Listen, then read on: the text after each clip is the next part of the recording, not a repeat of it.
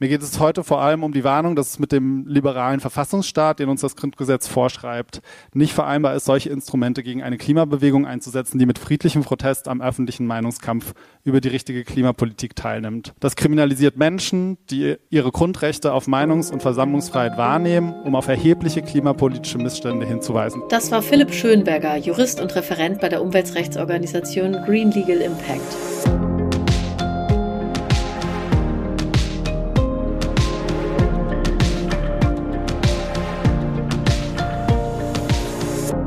Und damit herzlich willkommen zum Klima-Update, dem Nachrichtenpodcast von Klimareporter und der Taz.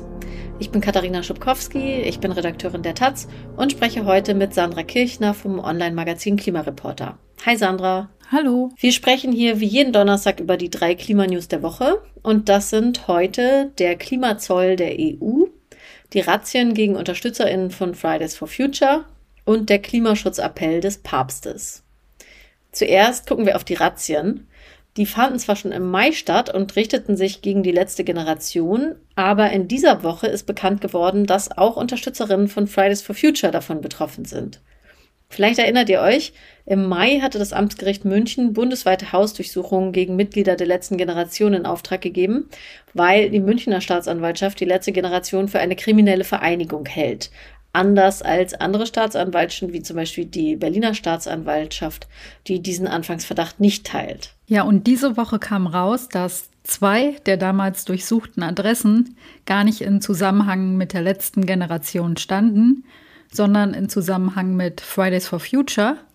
Und zwar waren das die Räume der Medien- und Grafikagentur Citrusblau in Berlin und außerdem auch die Privatwohnung eines Bühnentechnikers, der bei den Demos und Klimastreiks regelmäßig Bühnentechnik für Fridays for Future liefert. Auf diese Adressen kamen die bayerischen ErmittlerInnen, indem sie versucht haben, die Finanzen der letzten Generation zu durchleuchten. Sie sind dabei auf einen Zahlungsanbieter gestoßen, der Elinor Treuhand heißt und umsonst Gruppenkonten zum Beispiel für Schulklassen anbietet. Und Fridays for Future und die letzte Generation nutzen diesen Zahlungsanbieter offenbar auch. Ja, und bei diesem Zahlungsdienst fanden die ErmittlerInnen mehrere größere Überweisungen vom gleichen Konto, unter anderem eine mit dem Betreff Klimastreik München, was ihnen offenbar verdächtig bis kriminell erschien. Ja, das gleiche Konto, das diese Transaktion im Auftrag gegeben hatte, hatte auch jeweils eine größere Überweisung an die Medienagentur Citrusblau und an den Bühnentechniker in Auftrag gegeben. Und das war der Grund für die Staatsanwaltschaft, dort die Räume zu durchsuchen. Ja, und was haben Sie denn da gefunden? Also da wurden jetzt keine Ergebnisse präsentiert, wie es sonst manchmal passiert nach Durchsuchungen, zum Beispiel bei Reichsbürgern oder bei Großkriminellen. Aber ja, logisch, was will man da auch finden? Also, ähm, ja, bei dem einen haben sie vermutlich Bühnentechnik gefunden, bei dem anderen wahrscheinlich äh, irgendwie Computer mit Grafikdesign und Werbeinhalten. Ähm, darüber wurde jetzt nicht weiter geredet, aber was die Ermittlerinnen laut Fridays for Future beschlagnahmt haben, sind 5000 Adressen von Menschen, die über die Homepage von Fridays for Future Sticker und anderes Mobi-Material für diesen Klimastreik bestellt haben. Solche Bestellungen auf der Homepage von Fridays for Future sind dann anscheinend direkt ähm, auf die Seite der Agentur Citrus Blau weitergeleitet worden. Und so landeten eben die Adressen von tausenden Privatpersonen dort, die eigentlich nichts weiter mit Fridays for Future zu tun hatten, außer dass sie eben Sticker dort geordert haben. Und diese Adressen liegen jetzt eben bei der Staatsanwaltschaft München, was Fridays for Future, wie ich sagen würde, zu Recht kritisiert. Ja, Luisa Neubauer nannte das bei einer Pressekonferenz am Mittwoch einen demokratiefeindlichen Angriff auf die Zivilgesellschaft, den man sonst eher aus autoritären Staaten kenne ja, und der Jurist und Vertreter des Vereins Green Legal Impact, Peter Schönberger, ordnete das Vorgehen in einem generellen Trend ein, dass nämlich das staatliche Auftreten gegenüber der Klimabewegung sich verschärft. Schönberger sagt, Politik, Verwaltung und Strafverfolgungsbehörden begegnen der Bewegung zunehmend mit Repressionen, indem sie einerseits die Gesetze verschärfen und andererseits bestehende Gesetze verstärkt zur Anwendung bringen. Also zum Beispiel, indem der im Polizeigesetz geregelte Präventivgewahrsam, der eigentlich der Abwehr von Terrorismus dient, gegen KlimaaktivistInnen genutzt wird. Oder eben auch Paragraph 129 des Strafgesetzbuchs, der Vorwurf einer kriminellen Vereinigung, der sich gegen organisierte Kriminalität richtet, wird ja neuerdings auch gegen die Klimabewegung angewendet. Ja, was da auch noch in die Aufzählung der Faktoren gehört, an denen man das immer repressivere Auftreten des Staates gegenüber der Klimabewegung sehen kann und was Schönberger auch genannt hat, sind Schmerzgriffe, unter denen Polizisten immer häufiger Aktivistinnen der letzten Generation wegtragen. Also zumindest ist das immer häufiger dokumentiert. Oder zum Beispiel auch Versammlungsverbote, mit denen Behörden und Gerichte versuchen, Straßenblockaden entgegenzutreten, also die Einschränkung des Grundrechts der Versammlungsfreiheit und der freien Meinungsäußerung. Ja, und da kann man, glaube ich, festhalten, die Aktivistinnen haben recht, wenn sie sagen, dass der Staat immer härter gegen ihr zivilgesellschaftliches Engagement vorgeht. Denn nichts anderes als zivilgesellschaftliches Engagement ist es, wenn man sich mit Methoden wie Klimastreiks, Demos und ich würde auch sagen, Straßenblockaden zählen auch dazu, für die Zukunft aller Menschen und das Überleben des Planeten einsetzt. Und nicht zuletzt setzen sich die Aktivistinnen ja auch für die Einhaltung geltenden Rechts ein, wie eben dem Klimaschutzgesetz und dem Pariser Abkommen. Ja, Fridays for Future haben jetzt auch Beschwerde eingelegt gegen das Vorgehen der Staatsanwaltschaft, gegen die Durchsuchung und Beschlagnahmung der Adressen. Und darüber muss jetzt das Amtsgericht München entscheiden. Wir kommen zu unserem nächsten Thema. Seit dieser Woche, seit dem 1. Oktober, läuft eine Testphase für den europäischen Klimazoll. So wird er genannt. Offiziell heißt der Mechanismus CO2-Grenzausgleichssystem oder Carbon Border Adjustment Mechanism, kurz CBAM. Die Idee ist, außerhalb der EU produzierte emissionsintensive Güter sollen den gleichen CO2-Preis bekommen wie in der EU hergestellte Güter. Da geht es zum Beispiel um Zement, Eisen, Stahl oder Aluminium, die in der Herstellung sehr viel CO2 verursachen. Und in der EU gibt es ja seit 2005 äh, den CO2-Preis in Form des europäischen Emissionshandels und energieintensive Unternehmen zahlen für ihren CO2-Ausstoß, indem sie eben CO2-Verschmutzungsrechte, diese sogenannten Emissionszertifikate kaufen. Ja, oft bekommen sie diese Zertifikate bislang von den Regierungen auch noch umsonst zugeteilt und dann funktioniert an der Stelle der Klimaschutz natürlich nicht. Aber grundsätzlich gibt es diesen Preis per käuflichem Zertifikat. Der war jahrelang wirklich lächerlich niedrig bei 5 Euro pro Tonne CO2. Das hat sich aber mittlerweile mehr als verzehnfacht und liegt Stand heute bei 68 Euro pro Tonne, Tendenz steigend. Und nun gibt es die Sorge, dass zum Beispiel Stahl- oder Zementverarbeitende Betriebe, anstatt die teuren Zertifikate zu kaufen, den Stahl oder Zement einfach von außerhalb der EU importieren, also in Ländern, die keinen CO2-Preis erheben und ihn dort eben dann sehr viel billiger bekommen. Oder dass die Betriebe gleich ganz ins Ausland abwandern, um dort günstig zu produzieren und die Produkte dann in die EU zu verkaufen dem möchte man mit einem Zoll begegnen, also jetzt eben mit diesem grünen oder Klimazoll. Das ist jetzt aber, wie gesagt, erstmal eine Testphase. Das heißt, die EU kassiert diesen Zoll noch gar nicht, aber die Unternehmen, die die energieintensiven Güter importieren, müssen erfassen und dokumentieren, wie viel sie dann, wenn die Testphase ab 2026 vorbei ist, zahlen müssen.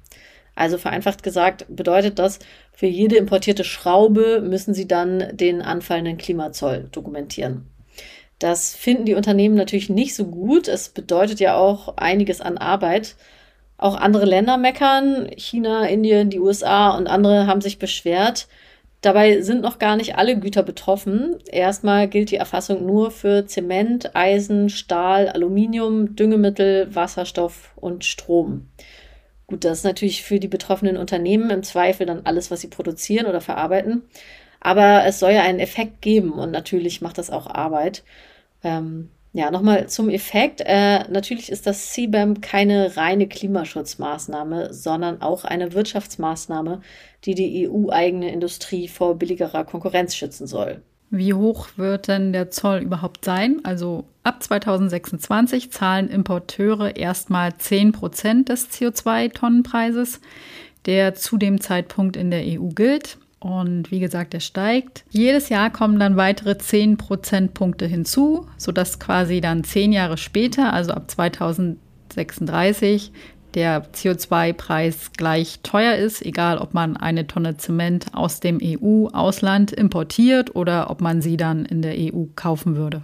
Und weil ich vorhin schon über die geschenkten CO2-Zertifikate gesprochen habe, das soll auch nicht ewig so bleiben, sondern die kostenlose Zuteilung der CO2-Zertifikate soll parallel zur Erhöhung des Klimazolls reduziert werden. Denn der Zweck der Maßnahme ist ja der gleiche. Mit den geschenkten Zertifikaten wollen die Staaten ihre Unternehmen im Inland und in der EU halten. Aber wenn es den Zoll gibt, dann würde es ihnen ja auch nichts mehr bringen, abzuwandern. Zum Schluss gucken wir nach Rom bzw. auf den Vatikan. Der Papst hat in dieser Woche eine neue Mahnung zum Klimawandel veröffentlicht.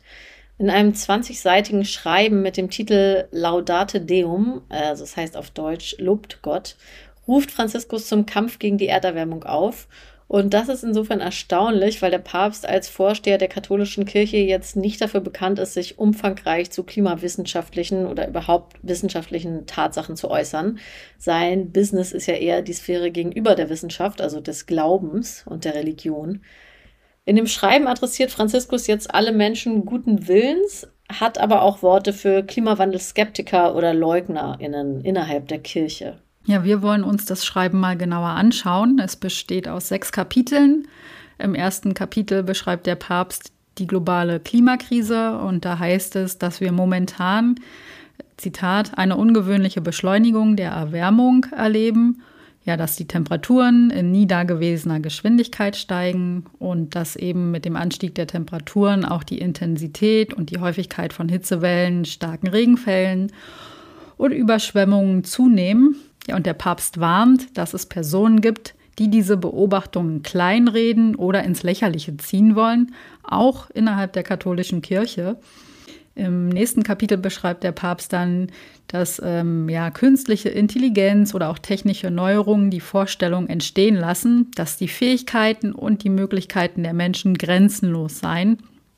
Das bezeichnet er als technokratisches Paradigma und das Problem daran ist aus seiner Sicht, dass es halt eine harmonische Beziehung zwischen Mensch und Umwelt stört, ähm, in der der Mensch die Umwelt nicht ausbeutet. Und im dritten Kapitel beschäftigt er sich dann mit der internationalen Politik, die aus seiner Sicht ähm, sich in einer Krise befindet.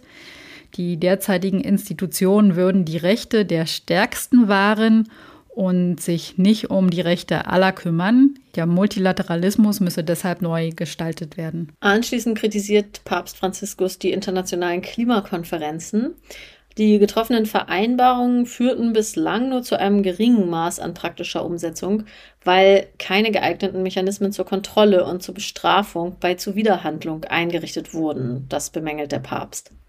Anschließend richtet er sein Augenmerk auf die bevorstehende Klimakonferenz, die COP28, die im Dezember in den Vereinigten Arabischen Emiraten in Dubai stattfinden soll, also in einem Land, das Öl und Gas im großen Stil exportiert und auch nur den Ausstieg aus fossilen Emissionen, aber nicht aus fossilen Brennstoffen propagiert. Die Klimakonferenz müsse zu einer deutlichen Beschleunigung der Energiewende mit wirksamen Verpflichtungen führen, sagt er, die einer dauerhaften Überwachung unterliegen. Dann könne die Konferenz ein Wendepunkt sein. Und er appelliert an die Mächtigen, dass ein Eingreifen dringend und notwendig ist. Im letzten Kapitel fordert Franziskus Katholikinnen und Anhängerinnen anderer Glaubensrichtungen auf, ihren Lebensstil zu überdenken. Es brauche eine umfassende Veränderung des unverantwortlichen Lebensstils, der mit dem westlichen Modell verbunden ist. Es ist nicht das erste Mal, dass sich Papst Franziskus zum Klimawandel äußert vor acht Jahren hatte er mit seiner Umweltenzyklika Laudato Si die Lebensweise der Menschheit als selbstmörderisch bezeichnet. Ja, nie zuvor habe die Menschheit die Umwelt derart schlecht behandelt wie im 18. und 19. Jahrhundert. Zuspruch bekam der Papst von Christiana Figueres, die ehemalige Klimachefin der Vereinten Nationen, die maßgeblich daran beteiligt war, dass das Pariser Klimaabkommen zustande kam.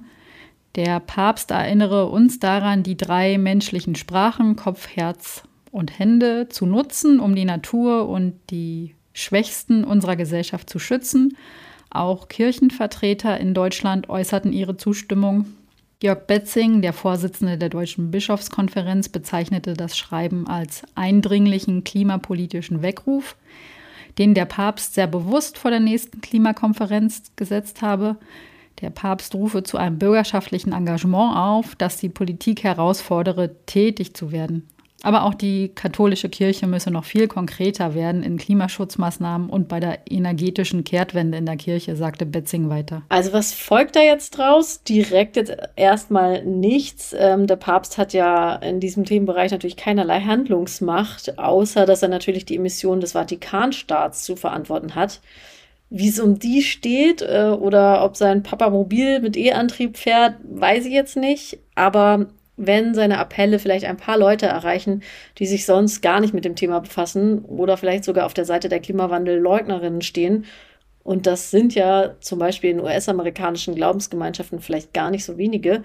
Dann ist ja unter Umständen schon ein bisschen was gewonnen.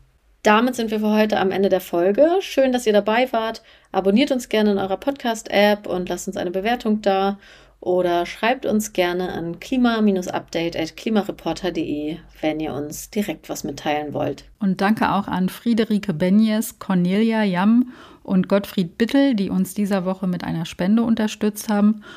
Und besonders vielen Dank auch an Moritz Heiber und Steffen Jüstel, die das Klima-Update jeden Monat mit einer Spende fördern. Danke auch von mir und ciao. Tschüss.